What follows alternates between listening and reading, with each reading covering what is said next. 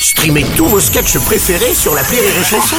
Des milliers de sketchs en streaming, sans limite, gratuitement, gratuitement sur les nombreuses radios digitales Rire et Chanson. Les News.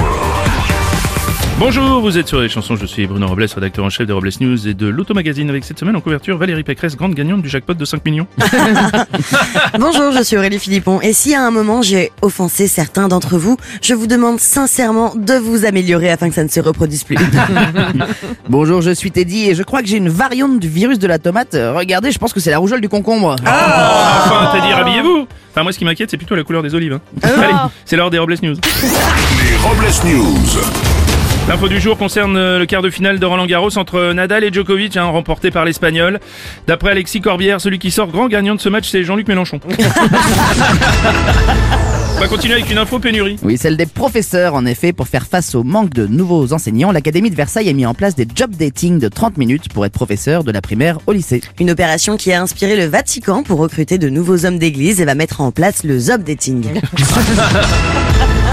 On va enchaîner avec... euh, Et oui, c'est la grève en ce moment dans les EHPAD Orpea suite à la décision du groupe de ne pas verser de primes d'intéressement à ses salariés. La direction a laissé entendre dans une circulaire que les salariés n'auront rien, pas même une cacahuète.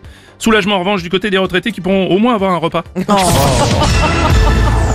On continue avec une info qui part en fumée. Au Mexique, depuis cette semaine, la cigarette électronique a définitivement été interdite dans tout le pays, le gouvernement considérant qu'elle est dangereuse pour la santé. Toujours dans un souci de santé, le gouvernement se veut rassurant. Malgré le blocus du blé par la Russie, les cartels ont assuré qu'ils continueront à livrer de la farine.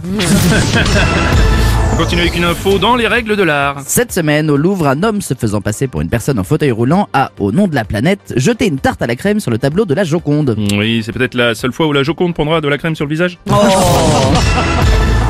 Va enchaîner avec une info royale. En Angleterre, la reine Elisabeth II célèbre aujourd'hui ses 70 ans de règne, une célébration appelée Jubilé de platine. Oui, et dans la foulée, les autorités préparent le prochain jubilé de la reine, le jubilé de titane de la hanche gauche.